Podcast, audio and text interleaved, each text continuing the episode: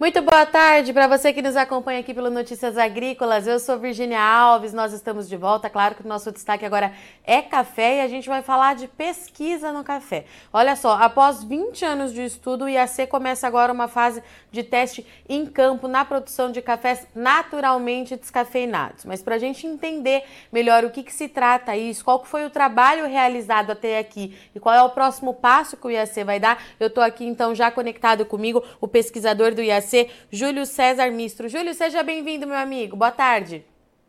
Boa tarde, Virginia. Boa tarde aos ouvintes da Notícias Agrícolas. Obrigado pelo convite para a gente falar um pouco aí do, da pesquisa sobre o café descafeinado que ocorre aqui no IAC, Centro de Café. Vamos lá, então, Júlia. Acho que para o pessoal entender o que, que, se trata esse trabalho de vocês, é importante a gente contextualizar, porque é um trabalho que não começou ontem, né, Júlia? Já tem um tempo que vocês estão trabalhando nisso. Pelo que eu entendi, 20 anos de pesquisa, é isso mesmo? É, Virginia, essa pesquisa ela começou em 1999 com a Maria Bernadette Cibarola, pesquisadora aqui do Centro de Café, né?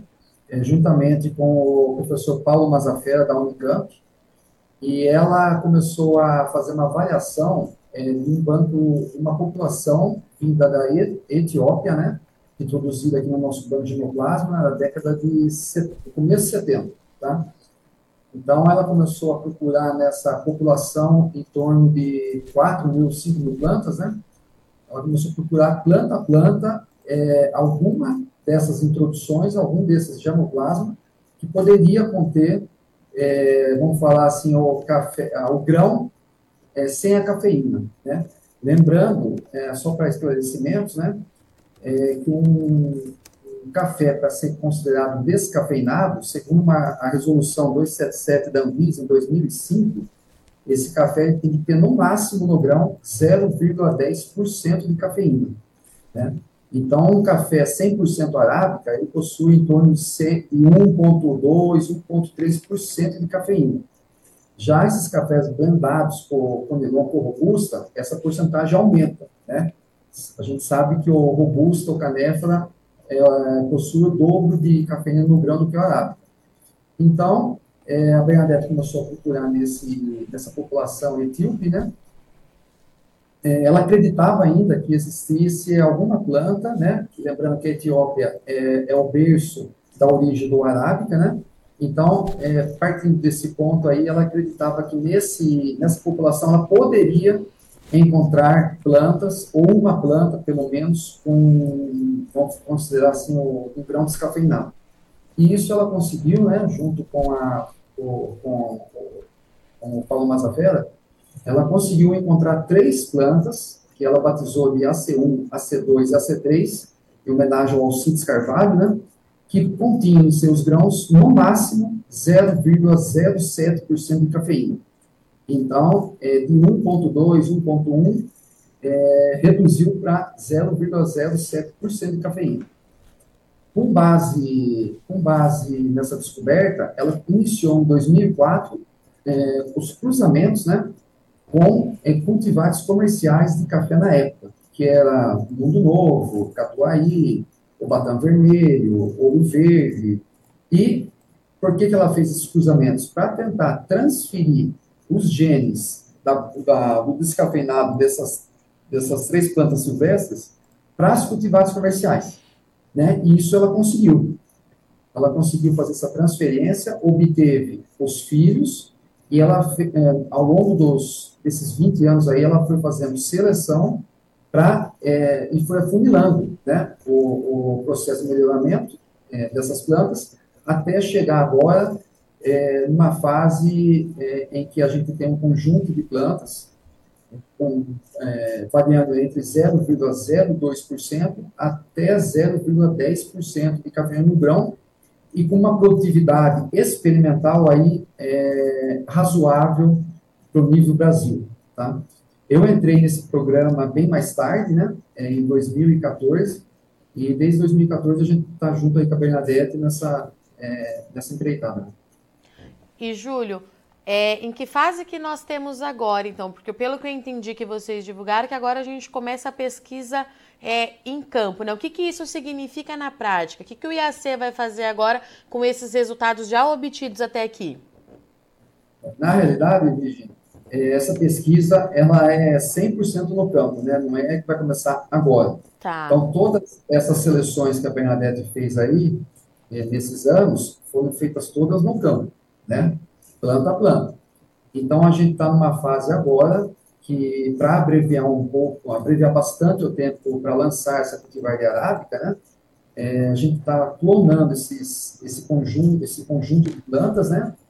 um potencial para virar uma cultivar, para iniciar os testes regionais, que é o último passo é, para qualquer é, programa de melhoramento lançar uma cultivar, seja de café, de arroz, feijão uhum. ou, ou, batata. Então, a gente vai iniciar esses testes regionais, geralmente faz no mínimo duas regiões produtoras de café é, no Brasil, né? Claro, se a gente tiver muda suficiente, a gente vai expandir é, esse número de locais. E, e vamos, estamos iniciando, né, é, começamos esse ano, vamos continuar a montar experimentos no, a partir do ano que vem também, em regiões produtoras de café, pelo menos em São Paulo e Minas Gerais. Essa é a nossa intenção. Isso que eu ia te perguntar. Para depois, para depois, vamos por, a gente tem que ter quatro anos de colheita, tá. quatro a cinco, para depois, então, selecionar desse conjunto de plantas que a gente tem, uma, duas, três, é, seja quanto for, né? Para então a gente lançar como uma cultivar de, de café arábica descafeinado. Era isso que eu ia te perguntar, Júlia. Essas regiões, então, elas já foram escolhidas nesse momento? Serão áreas em São Paulo e Minas? É, a gente está escolhendo aí. Em São ah, Paulo tá. a gente já tem duas áreas, Minas a gente não tem ainda, né? Então a gente está aí procurando parceria, né? para é, financiar é, essa fase final do projeto e, e, lançar essa tecnologia aí tão importante é, para aquelas pessoas que não podem tomar café, gostam de café, não podem tomar por causa da cafeína. Era isso que eu ia te perguntar também, Júlia. Esse, esse, esse estudo, essa pesquisa tem como intuito trazer essa oportunidade de tomar café para quem gosta, mas não pode consumir os que nós já temos no mercado, é isso? Exatamente. E o descafeinado, né, ele é voltado para um público bem específico, né? É, principalmente para aqueles que têm algum problema de saúde, que a cafeína causa problema é, de cardíaco, né, arritmia, taquicardia, problemas gástricos, né? É, e aquelas pessoas também que gostam de tomar café é, no final da tarde, começo da noite, e não tomam com medo de prejudicar a qualidade do sono durante a noite, né? E em estudos recentes que a gente tem visto aí no mundo, é, o café descafeinado também está tá sendo recomendado para é, mulheres é, em período de, de, gravidez, né? Então, tem alguns estudos mostrando que a cafeína é prejudicial é, durante a, a gravidez. Então, seria, assim, um público bem é bem, bem restrito, né? E quando a gente fala é, em custo desse material, né, Júlia? Porque os que a gente tem hoje é, no mercado, os cafés que se dizem descafeinados, eles passam por um processo na indústria para assim serem classificados descafeinados, quanto esse, ele já vai sair do pé com as características de não ter cafeína, né? A gente pode considerar, então, que ele vai ser mais barato para o consumidor final, será? É, Virginia, foi bom você tocar nessa, nesse ponto aí, né? Então, a pesquisa, ela, ela oferece um produto. Agora, se esse produto vai ser mais barato ou mais caro, uhum. aí já não está na nossa mão, né? Então, aí é a parte que a indústria vai determinar, mas é, ele vai ser mais barato, justamente por não necessitar de você retirar, remover essa cafeína do processo industrial. A remoção da cafeína tem dois métodos industriais. Um, utilizando solvente orgânico, né, no Brasil se usa o ditrolometano, principalmente, né? E o outro é a utilização de água quente. Né? Esse processo, é, alguma, alguns lugares do Brasil é, têm é, feito esse processo, né? É, onde manda o café verde é, para o México ou para o Canadá, em Vancouver, é, remove a cafeína e volta para o Brasil. Então, o custo é, dessa remoção via água é muito elevado por causa da logística aí, né? Frete, impostos, etc. Tá? Então, esse café é, que a gente está desenvolvendo aqui no IAC é, corta todas essas etapas. Né? Então, ele já sai, o grão já sai do campo sem a cafeína. Né? E, e outra vantagem, né, quando você utiliza o solvente orgânico, ele não retira só a cafeína como a água, a água só retira a cafeína. Já o solvente orgânico, ele retira a água e outros componentes químicos que dão a qualidade final da, da bebida do café. Então, essa é outra vantagem para a indústria aí que utiliza, além de custear, é, além de reduzir custo, né, é você não afetar a qualidade da bebida do final do café. E, Júlio, em termos de produtividade, a gente já tem alguma noção do quanto que é, a gente pode chamar de variedade, Júlia, essa nova, esse novo café que vai ser lançado por você? Como é que é a nomenclatura correta?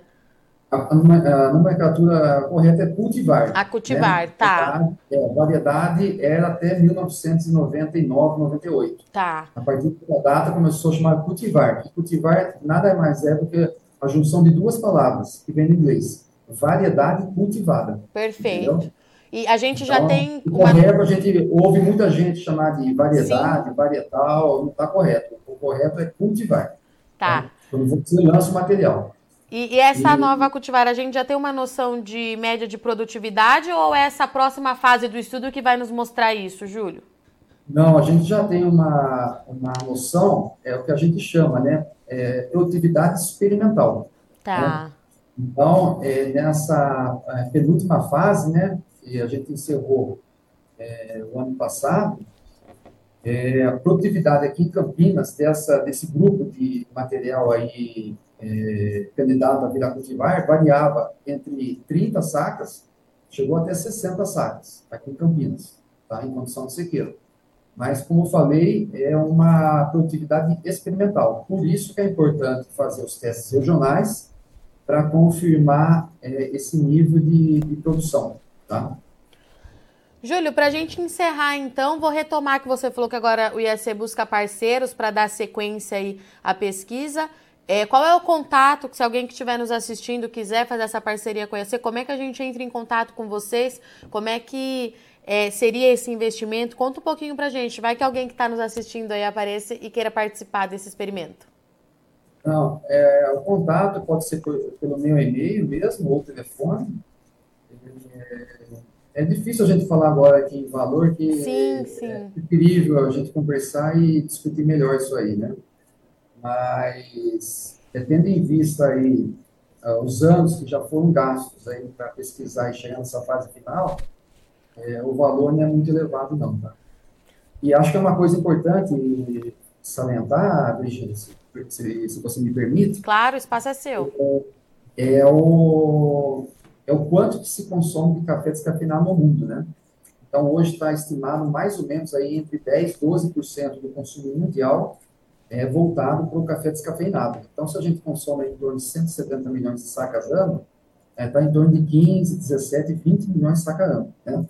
Estados Unidos são os maiores consumidores, né? É, a Europa aí com a Grã-Bretanha, Alemanha, Espanha, também são grandes eh, consumidores de descafeinado, e tem uma estimativa aí que esse nicho, ele cresce mais ou menos 7% ao ano, tá? Ou seja, você está trazendo informação aí para o nosso produtor que mercado muito provavelmente nós teremos, né, Júlio? Porque você mencionou Estados Unidos, nosso maior parceiro comercial, e a Europa, que é o principal destino das nossas exportações. Exatamente, gente. É, esse café ele pode ter até um, um, adicional aí na comercialização do, do cafeicultor para a indústria, né? É, pode ganhar um pouco mais de dinheiro né, na venda do, do café, né? Fugir um pouquinho do, da commodity né, e agregar valor aí na, é, na sua rentabilidade. Muito bom. Júlio, obrigada, viu, pela sua participação disponibilidade. Portas abertas, IAC é de casa aqui, turma do Café do IAC aqui no Notícias Agrícolas. Tendo qualquer novidade, nos acione para a gente continuar reportando aí o trabalho e as pesquisas de vocês. Muito obrigado, Virginia, pelo espaço, é, para a gente passar um pouquinho aí para a cadeia do café, a, a nossa pesquisa, né? Mostrar a importância aí de investimento em pesquisa, não só em café, não só em agricultura, mas em toda a área aí, de modo geral. Né? Muito é obrigado pela, pela oportunidade, Virginia. Um abraço. Portanto, então estivemos aqui com o Júlio. O Júlio ele é pesquisador do IAC que está numa fase importante de pesquisa para café naturalmente descafeinado. Os cafés que nós temos hoje no mercado, eles passam por alguns processos na indústria para retirar essa cafeína e o IAC vem há 20 anos estudando para um café que venha sem cafeína já direto da planta. Esse, isso torna esse processo mais barato e de acordo com ele a gente entra numa fase experimental importante agora que é testar é, essa nova cultivar nas áreas de produção. A princípio, esse teste será feito em São Paulo, onde duas áreas já foram escolhidas, mas o IAC também busca por parceiros para fazer esse teste em Minas Gerais, que é o nosso maior estado produtor de café do Brasil, tá certo? Ele trouxe um dado importante aqui, que é consumida aí pelo menos é, 17 mil sacas de cafés é, por ano de café descafeinado no mundo, sendo Estados Unidos e Europa os maiores consumidores. Isso é interessante, é importante a gente acompanhar, porque Estados Unidos, como você já sabe, nosso maior parceiro comercial,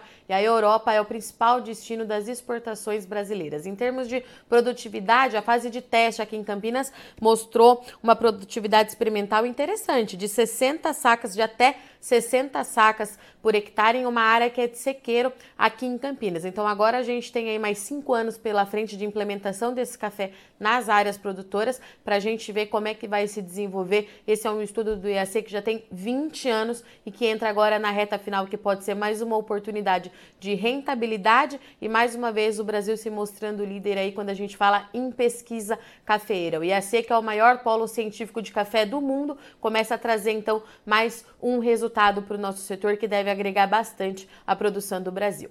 Bom, eu sou Virginia Alves, eu agradeço muito o Sol de Companhia. Não sai daí que já já a gente está de volta, é rapidinho.